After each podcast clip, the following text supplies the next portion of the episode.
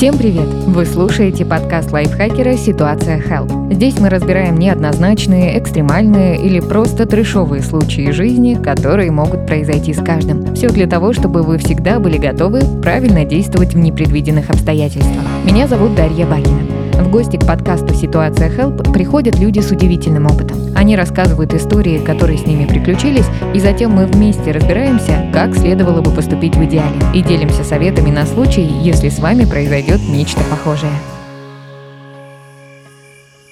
В этом выпуске свою историю нам расскажет Саша Мазуров. Пару лет назад он вместе с туристической группой отправился в тайгу. Поход длился больше недели. Время от времени компания делала привалы. И вот, как-то раз группа разбила лагерь на берегу реки. На несколько сотен километров вокруг был только лес и его обитатели. Никаких городов, поселков и деревень. Саша с ребятами наловил рыбы в реке и приготовил ужин. После ужина компания готовилась ко сну. Ребята занимались своими делами, но вдруг посторонние звуки посеяли тревогу. Зазвучали догадки, что, кажется, вокруг лагеря бродит медведь. Туристы заволновались.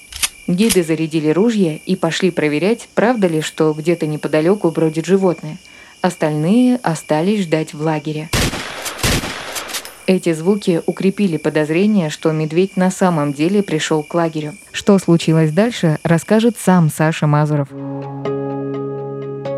Саша, привет. Привет. У меня сразу к тебе просьба. Я хочу тебя попросить, чтобы ты рассказал нам немножко о тайге, чтобы мы попали в ту самую атмосферу. Какое это место для тебя? Как ты себя там чувствовал? Давай расскажу. Потому что действительно тайга, ну, это особенное ощущение. В моем понимании, вообще, в принципе, надо уточнить, что это происходило на Дальнем Востоке, вот, а там особое ощущение тайги, да, вот, в принципе, в Сибири и вот на Дальнем Востоке есть невероятное чувство дикости. И иногда бывает, что забираешься, ну, а я часто бываю в далеких местах, и иногда вот это ощущение того, что вокруг тебя ну, на 100 километров никого нет, оно, конечно, поражает. И для того, чтобы находиться в таких местах, ну, нужно на самом деле действительно быть опытным человеком и с опытными людьми. Вот как все ощущают единение с природой, да, единение с природой, это вот такое классно, ты бегаешь голый с листочком, да, гладишь животных, там, поешь им, птички отвечают тебе в такт.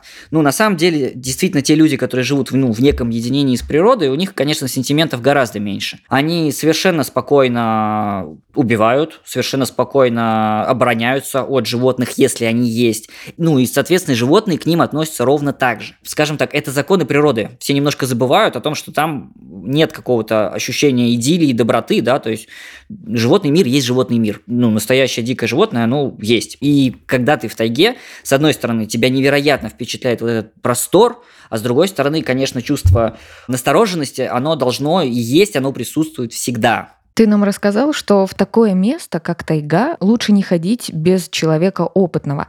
А вот расскажи, как вот это вот твое путешествие вообще проходило? Мы знаем, что ты был с группой. Это были прям все опытные, матерые путешественники или там были обычные туристы? На самом деле, вот конкретно в тот раз это были, ну, разного уровня подготовки туристы. Ну, каждый раз вообще всегда все по-разному складывается. Бывает там ты один, бывает просто с кем-то очень опытным, бывает вот, да, с э, группой недостаточного опыта. Вот здесь все было в среднее. То есть не было каких-то терминаторов, да, которые голыми руками могут, скажем так, огонь развести, но и не было тех людей, которые действительно были бы подготовлены к тому, чтобы одним остаться, без э, гидов, я вот имею в виду, без гидов, да, без вот людей с э, оружием. Таких людей тоже в этой группе не было. В то же время, да, то есть когда ты путешествуешь в такие далекие места, все-таки есть определенный склад характера и скажем так, порог того, что ты можешь выдерживать. Ну, потому что условия разные бывают, ходить приходится, действительно, там, да, и дикие звери, и в целом и погода, да, там, не погода, и холод. Группа, она вот, как в моем понимании, даже тут не так важен иногда опыт, как скорее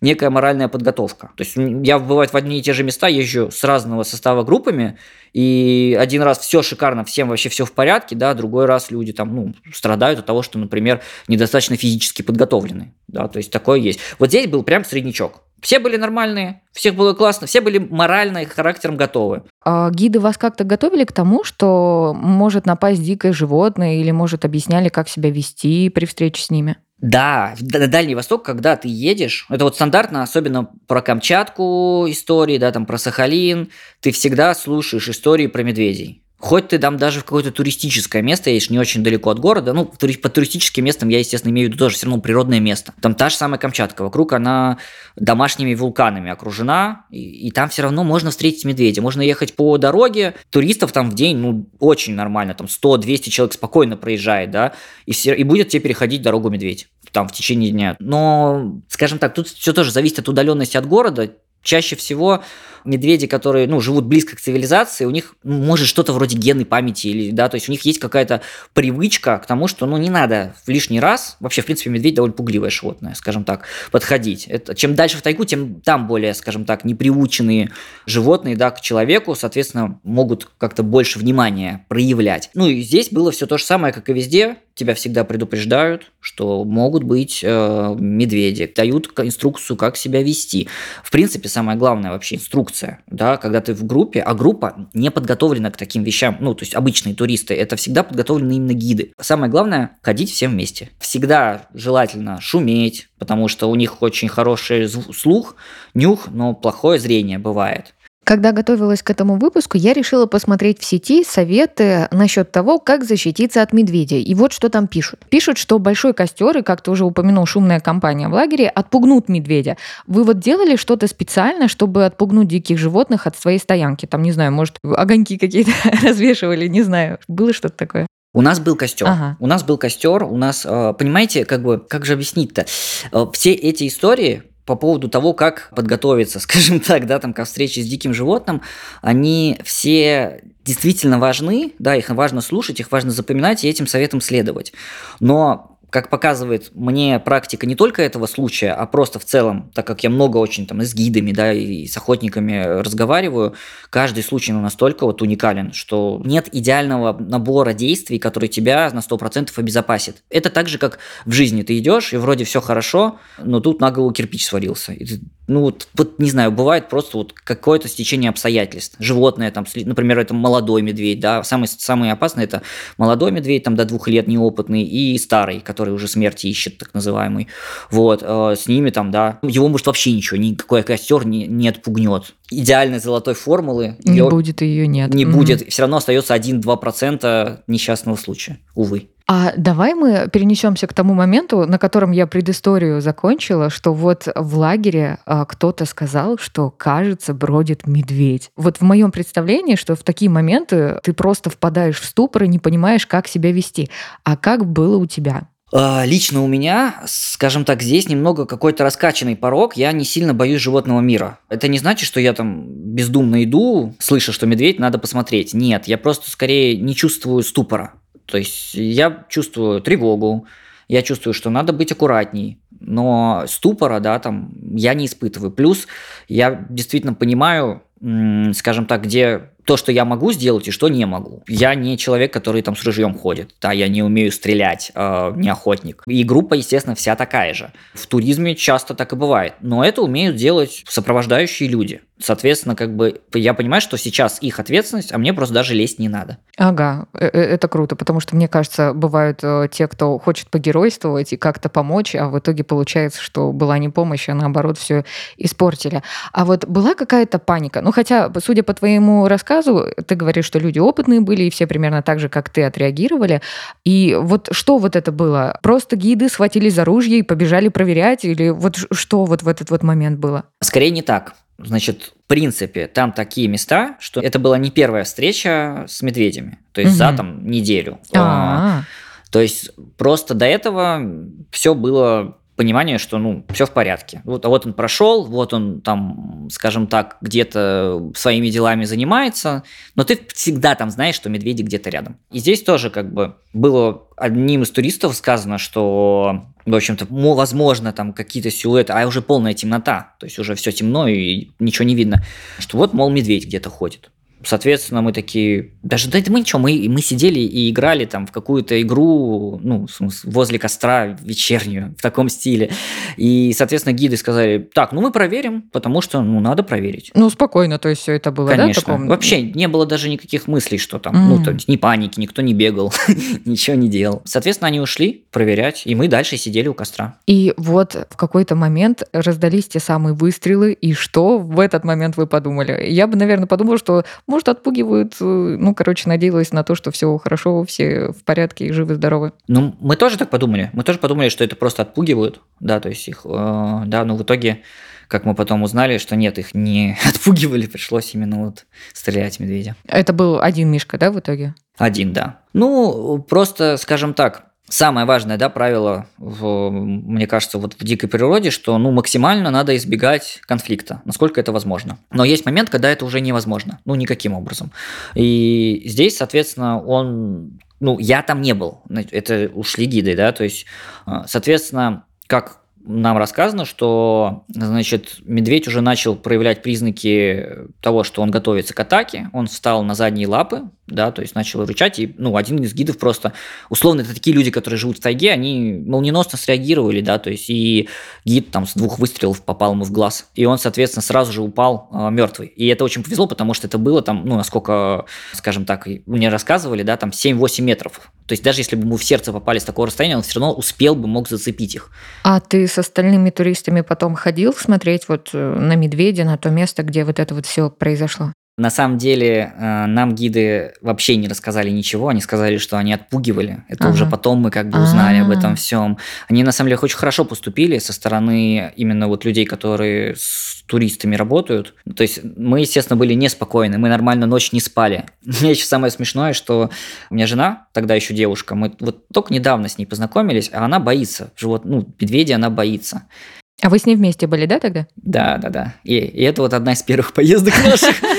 Крещение такое боевое было. И, ну, она вообще, конечно, там не спала всю ночь. Я спал, но тоже все время какие-то сны снятся, ну, тревожно спишь. Вот, а потом, то есть мы, в принципе, даже туда и не ходили, в ту сторону, потому что нам, как бы, гиды сказали, не ходите. Все, мы, ну, мы, как бы, нам говорят, тут есть важное правило, что если ты едешь в составе группы, если есть э, гиды и лидер группы, ты должен его слушаться. Это вот сто процентов. То есть ты не должен как бы делать что-то не так, потому что ну, они отвечают за тебя гораздо больше, чем ты за них в данный момент. А получается, ты рассказывал, что вот до этого момента вы уже неделю, да, путешествовали? Ну, там примерно, да, что-то вроде того. После этого, как долго вы тоже путешествовали, и были ли какие-то еще встречи с животными дикими? Да, на самом деле есть еще более интересный момент такой, скажем так. А, на следующий день мы пошли на рыбалку, и условно там по берегу, и также встретили медведя, и он был довольно близко, но мы просто начали уходить от него, он какое-то время прошел за нами, а потом повернул. Но мы, соответственно, все тоже после ночи такой, мы, конечно, в тот момент очень напряглись. Ну, а это было на той же стоянке, где вы остановились, рыбу ловили, или дальше пошли куда-то? Скажем так, это была именно стоянка, лагерь оставался все еще там, ага. но мы пошли вы там, подальше ушли в другое место, да. Угу. Ага. Так, а, ну и вот эта вот история с тобой случилась, и как ты вообще потом начал смотреть на диких животных? Сделали ты какие-то выводы? Может, надо было себя как-то по-другому вести? Хотя, судя по твоему рассказу, ты считаешь, что все было правильно, то есть следовать указаниям гида, гиды лучше знают, и типа вот так и надо было действовать. Мое, честно говоря, отношение к диким животным здесь не изменилось. Оно у меня изменилось гораздо раньше. Я жил в Подмосковье, учился в Москве на границе Лосиного острова. И каждый день я ходил в университет через лес, ну вот этот, через Лосиный остров, скажем так. И там часто, я очень часто видел лосей. Ну вот, наверное, не знаю, раз 7-8, вот пока я только в университет ходил, я видел там один-два лося. И как-то раз весной я иду, смотрю, люди снимают, а я уже тогда фотографировал там на пленку, все такое. Лоси стоят прям очень близко, там 2-3 метра до человека. Я тоже подхожу, я снимаю кадр, Думаю, класс, вот это вообще все, я, я друг лосей, все, в общем-то, ушел дальше. И через там пару месяцев иду там же, вижу лося зимой, без рогов. Я думаю, ну я же друг лосей, а у меня еще с собой камера хорошая. Пойду еще раз снимать лося. Я начинаю к нему подходить, и чем ближе, ну, я подхожу к нему, подхожу, и я вообще совершенно не понимаю там его реакции, потому что я малой, да, там, условно, там, не знаю, 18-20 лет, да, и он просто, ну, я, мне еще повезло, я встал близко к дереву, и просто вижу, как рядом со мной его, то есть он решил меня передними копытами легнуть. О. А, и я понимаю, что если бы там, ну, они тоже слеповаты, и я понимаю, что если бы я как-то, ну, там, стоял не близко к дереву, не увернулся, как-то не среагировал, то, ну, мог бы Ты бы получил, да? Да, 100%. конечно, он бы мне мог Ого. грудь сломать, потому что, ну, огромное животное. И я, соответственно, начал убегать от него, да, там аккуратно, там снова перебегать по деревьям. Он меня немножко погонял, отогнал от себя и, скажем так, пошел дальше там по своим делам, а я понял, что я сейчас вот это вот детское дурацкое второе рождение пережил, когда ты не понимаешь даже, что произошло, и такой, ой, что это было? Ну вот тогда, и после этого я много, много раз прокручивал этот случай, и я понимал, что вот это, наверное, идеальное олицетворение того, как происходит основная масса всех проблемных моментов с дикими животными.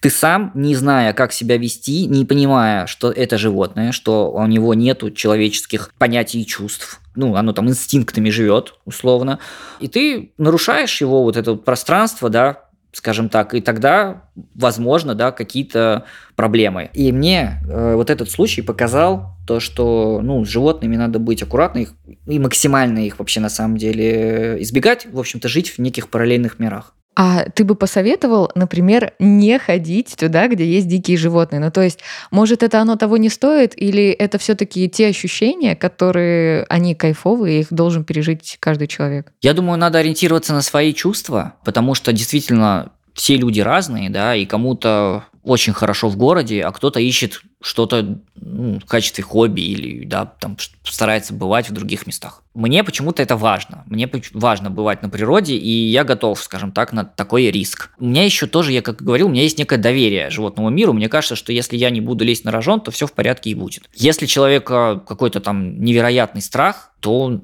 может, не стоит, или может начинать нужно более простых мест, да, потому что, ну, я так скажу, наверное, какие-то вот дикие, очень отдаленные места, это действительно не для всех, а вот просто походы, да, скажем так, даже вот там тот же самый Кавказ, я думаю, что это отличный вариант для многих. Я желаю тебе классных путешествий, поменьше встречаться с дикими животными, которые будут агрессивны. Ну и, может, еще как-нибудь мы услышимся в нашем подкасте.